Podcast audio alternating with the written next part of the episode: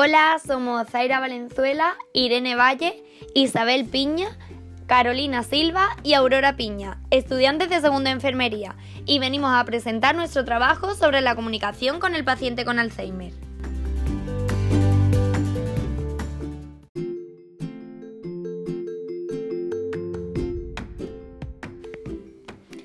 Hemos decidido elegir este tema para nuestro trabajo porque pensamos que es una enfermedad que se da con mucha frecuencia en la mayoría de nuestros mayores, por lo que debemos saber cómo tratarlos y comunicarnos con ellos. Con esto evitamos que sufran un aislamiento social, lo que le llevaría a desarrollar numerosos problemas secundarios, como pueden ser la falta de higiene y todo lo que esto supondría, disminución de la autoestima, depresión, etc. En general, Queremos poder comunicarnos con nuestros mayores más vulnerables y poder ayudarlos en todo lo que necesiten para aumentar su calidad de vida. Para profundizar más en el tema, hemos establecido cuatro objetivos principales. En primer lugar, nos hemos preguntado, ¿Cuáles son las pautas más eficaces para comunicarse con pacientes con Alzheimer hospitalizados? Según las evidencias de la revisión realizada, existen estrategias que los cuidadores pueden emplear con las personas enfermas de Alzheimer para establecer una comunicación, como son ofrecer opciones de respuesta de forma que no tengan que pensar en una respuesta que dar a la pregunta, por ejemplo, sí o no, mucho o poco, aquí o allí, etc. Producir oraciones cortas para que puedan recordarlas enteras y no se pierdan en mitad de la frase. Por ejemplo, decirle la comida la traerán a las 2, en vez de decirle el horario de servicio de comida se realiza a las 2. Oraciones sintácticamente simples de fácil comprensión para ellos. Por ejemplo, debe tomarse estas pastillas por la mañana, en vez de decir se le va a administrar don Epecilo por las mañanas. Hacer preguntas cerradas para que puedan responder con sí o no y no tengan que pensar mucho en cómo formular una respuesta. Por ejemplo, decir ¿está buscando algo? en vez de decir ¿qué está buscando? Eliminar las distracciones del entorno para que puedan centrarse únicamente en la comunicación con nosotros. Un ejemplo sería hablar con el paciente en privado, en una habitación individual, quitar los objetos que puedan distraerle, evitar ruidos, etc. Además, se ha demostrado que otro tipo de estrategias, como insistir en que la persona produzca una palabra específica, tiene resultados contradictorios.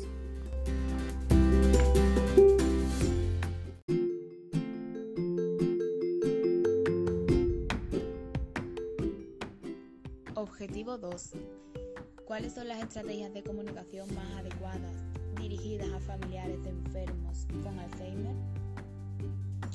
Debemos explicarle al cuidador las estrategias que minimizan las dificultades de comunicación.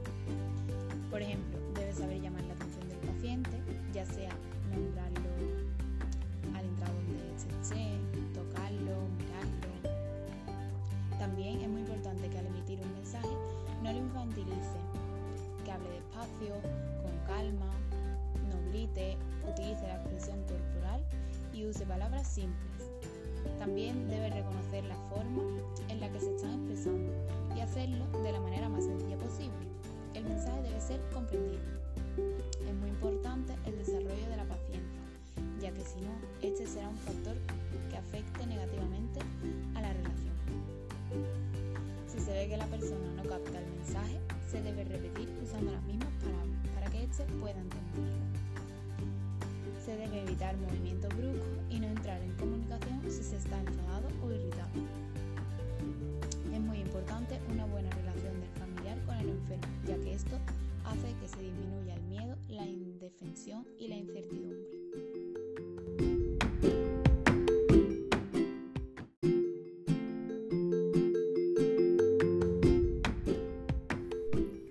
¿Cuáles son los principales errores que suelen ocurrir en la comunicación con estos pacientes? Ocurren numerosos fallos durante la comunicación, la mayoría sin darnos cuenta. Por lo tanto, debemos de observarnos detalladamente para poder evitarlos. Principalmente destacan hablarles sin tener contacto ocular con ellos, porque aunque nosotros sepamos que estamos dirigiéndonos a ellos, estos pueden no entenderlo. Elevar la voz cuando no es necesario. Pensamos que así nos entenderá mejor, pero solo conseguimos rechazo por su parte. Falta de empatía, no solo con el paciente, sino con los familiares de estos. No tener paciencia. En algunos momentos puede que ellos nos entiendan perfectamente y podamos mantener una conversación normal, pero en otros nos puede resultar más complicado. Por lo tanto, debemos de buscar un lenguaje más fácil y dinámico, utilizar refuerzos como movimientos de manos o fotografía, etc. Utilizar palabras demasiado técnicas y un lenguaje negativo. Obligarlos a recordar algún momento. Este debe ser un proceso lento a través de una serie de pasos y con mucha paciencia.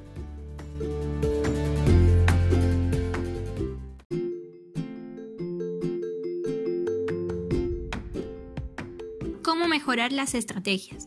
Las estrategias deben ser mejoradas. Para ello, tanto los profesionales de enfermería, los cuidadores de las personas y familiares de personas con Alzheimer deben tener en cuenta una serie de factores.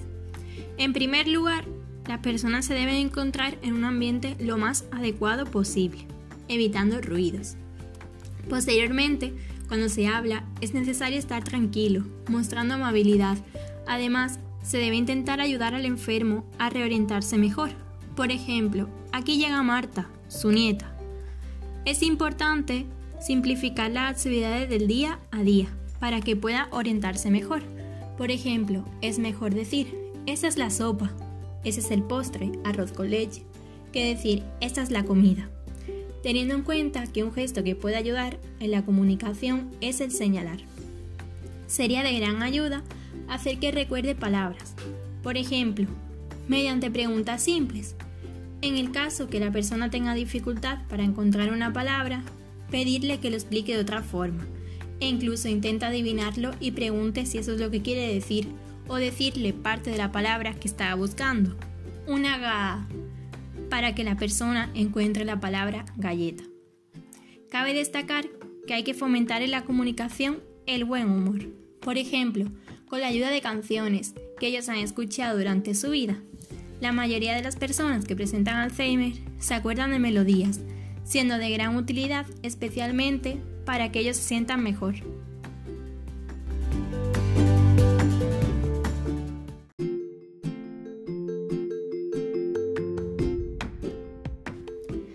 ¿Existen nuevas formas de comunicación?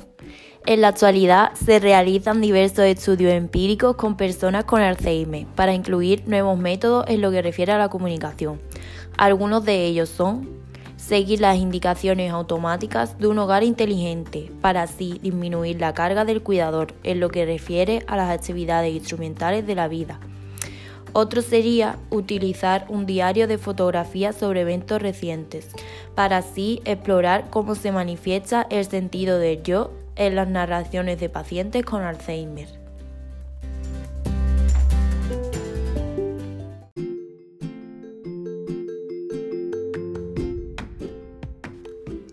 Entre todos los integrantes del grupo hemos llegado a la conclusión de que la comunicación con el paciente con Alzheimer es algo difícil si no se siguen una serie de técnicas, ya que debemos considerar que esta enfermedad provoca un deterioro en la cognición, lo que hace más complejo que centren su atención en lo que estamos comunicando, que no se distraiga o que pueda pensar con claridad la respuesta que debe de darnos a la pregunta que le planteamos.